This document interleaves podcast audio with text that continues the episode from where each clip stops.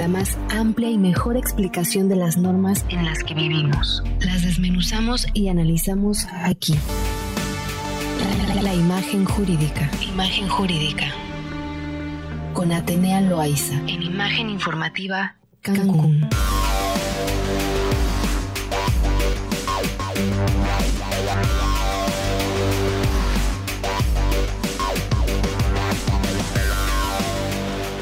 Muy bien, muy bien. Son las eh, siete ya con cinco minutos en este nuevo horario, en este horario de, de invierno, que bueno, pues año con año nos toca cambiarlo, por supuesto, porque estamos ligados a la señal de México, pero eso no afecta en nada, ¿verdad? Mi queridísima Atenea Loaiza y Difen Abogados, ¿cómo estás? Bienvenida. Hola Mari Carmen, sí, en nada, súper listos y preparados para comenzar la sección de imagen jurídica y hoy trayéndoles pues un tema relacionado con pensión por viudez es pues precisamente este tema, Mari Carmen, en razón de que recientemente, 27 de octubre pasado, estamos a 2 de noviembre, la Suprema Corte de Justicia de la Nación resolvió una acción de inconstitucionalidad en el sentido de declarar precisamente algunos artículos de la ley del Instituto Mexicano del Seguro Social inconstitucional. ¿Y por qué inconstitucional? Porque resulta violatoria de derechos humanos y vamos a entrar ahí en detalle. Uno de los beneficios que tienen, eh, digamos, los, las personas que están aseguradas ante el Instituto Mexicano del Seguro Social es que en caso de su fallecimiento de los titulares asegurados, sus deudos puedan tener acceso a una pensión por viudez.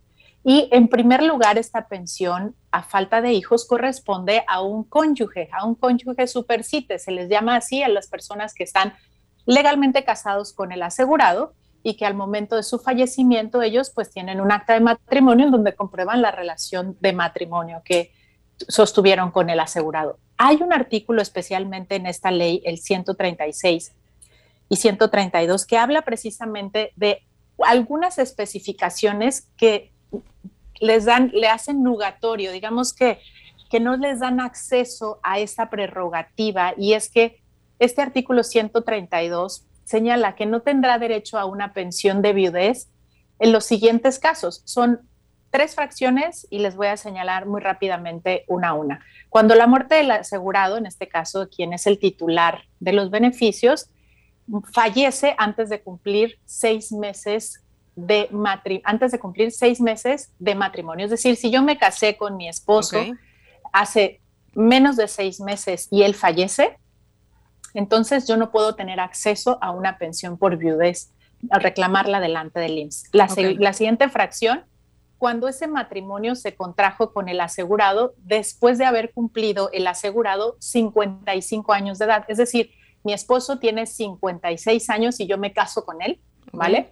A los 56 años, entonces también no puedo tener acceso, aun y cuando esté casada con él, pero él contrajo matrimonio conmigo a los 56 años, según la fracción segunda de este artículo, no podría yo tener acceso tampoco a una pensión por viudez. Y bueno, cuando la fracción tercera, cuando al contraer el matrimonio, recibía ya también una pensión de invalidez. Pero me voy a concentrar en las dos primeras fracciones que les acabo de mencionar.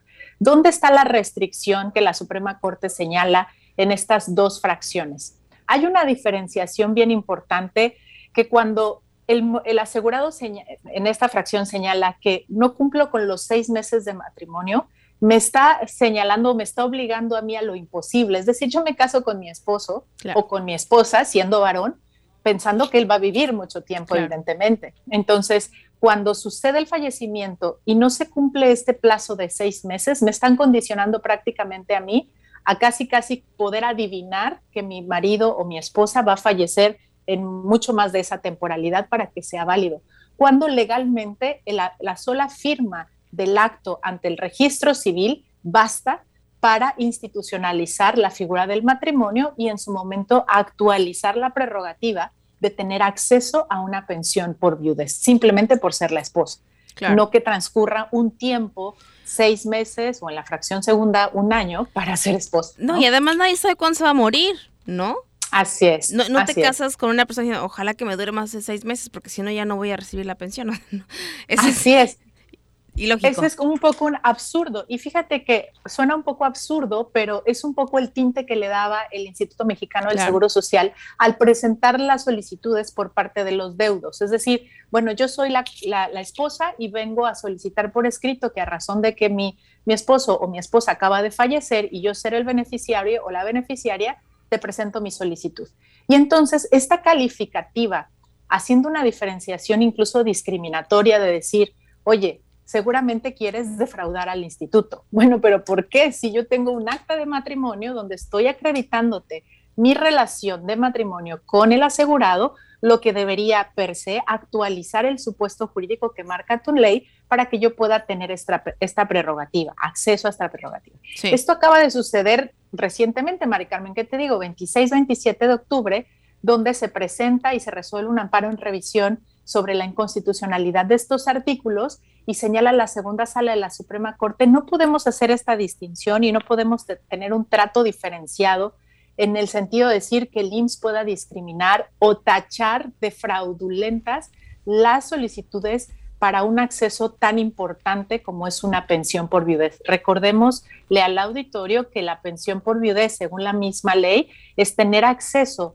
a esta persona, a esta esposa o esposo, hasta el 90% de eh, el salario que percibía en este caso el asegurado, lo que pues en algún punto representa un beneficio importante para la protección de la familia si falta el titular eh, el, titular o el que en algún momento ejercía la labor de la casa y resultaba el pilar fundamental de ingreso a la economía familiar.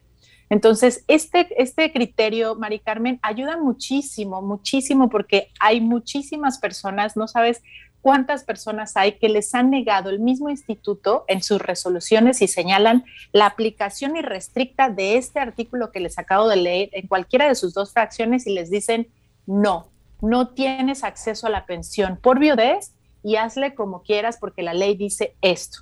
Así me presentes tu acta y lo que sea. Ahora, esta inconstitucionalidad ya queda determinada y qué sucedería con los casos anteriores. Es decir, si ya me pasó a mí hace dos años, ¿podría revertirle esa decisión?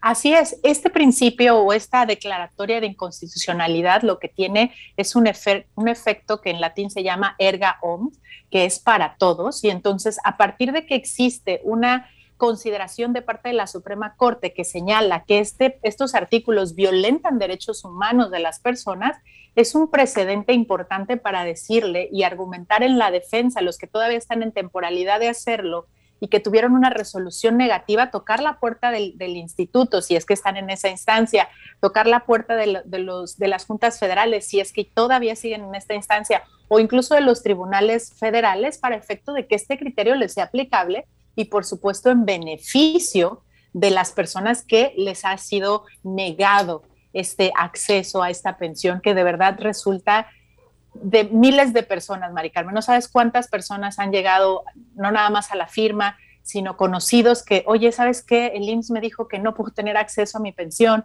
¿Cómo? Pero pues si tú eres la esposa, claro. sí pero no puedo tener acceso porque hay un artículo específico. Un poco para hacer el antecedente, Mari Carmen, también hace ya un tiempo en la misma ley del Seguro Social especifica un artículo. Para tú dar de alta, vamos a pensar que Mari Carmen y Atenea somos las aseguradas ante el IMSS. Entonces, nuestros respectivos esposos tendríamos que poder afiliarlos porque son o, o, ellos tal vez no están trabajando y necesitamos darles la protección de la seguridad social. Nosotros por ser mujeres y ellos por ser varones, tendríamos que acreditar forzosamente la dependencia económica, ¿vale? Si fuera al revés, es decir, que estamos hablando del esposo de Mari Carmen y del esposo de Atenea que nos quisieran afiliar, no hay esa distinción, de facto nos pueden asegurar. Y ahí ya también hubo una declaratoria importante en, ese sentido de señalar, sabes que este artículo está siendo discriminatorio, discriminatorio y no atiende a la equidad de género en el sentido de decir, bueno, yo como mujer soy la persona que sostiene la casa y por qué me tendría que tener una carga doble de acreditar que yo tengo un dependiente económico que es mi esposo y mis hijos. Y, al que hay muchos casos, ¿eh? Así es, son miles, Mari Carmen. En la actualidad hay muchísimos casos. y miles de casos en donde la mamá dice, o bueno, la pareja deciden que la mamá sea eh, eh, la que pues aporte el, el, dinero y, la cuestión económica de la casa, ¿no? Definitivamente, María Carmen, y esto ya no es un tema eh, de liberación femenina, esto es un tema de roles familiares que la misma dinámica nos ha llevado a, desarrollar dentro del núcleo familiar y ya estos artículos resultan completamente obsoletos e inaplicables y necesitamos conocer este tipo de derechos para cuando lleguemos a la ventanilla, porque nos toca tocar la ventanilla, donde tenemos que llevar nuestra hoja rosa y nuestros números de seguridad social para que nos afilien a nuestro familiar eh, varón y nos dicen no con todas sus letras. La realidad es que ya hay declaratorias específicas sobre estos artículos que violentan nuestros derechos humanos y de las cuales podemos echar mano para que nos reconozcan estos derechos, incluso nuestros esposos puedan estar debidamente afiliados a nuestros dependientes. Igualdad es igualdad, no porque sea mujer o porque sea hombre, totalmente. Así es. Te agradezco muchísimo, mi queridísima Atenea. ¿Dónde te encuentran en redes sociales, por favor? Gracias, Mari Carmen. Arroba Defienda Abogados. En Twitter eh, Facebook, LinkedIn, YouTube, por supuesto, y la página www.defendabogados.com, en donde tenemos ahí bastante contenido de interés para todos ustedes. Te agradezco muchísimo. Gracias, Maricarmen. Un abrazo. Gracias. bye. bye.